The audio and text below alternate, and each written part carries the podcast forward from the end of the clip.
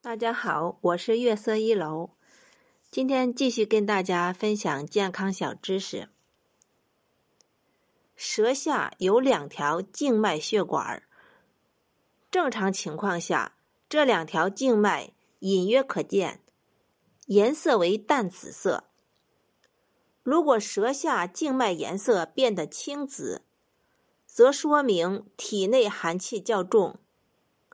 如果舌下静脉颜色变红而有瘀斑，则表明体内有热气。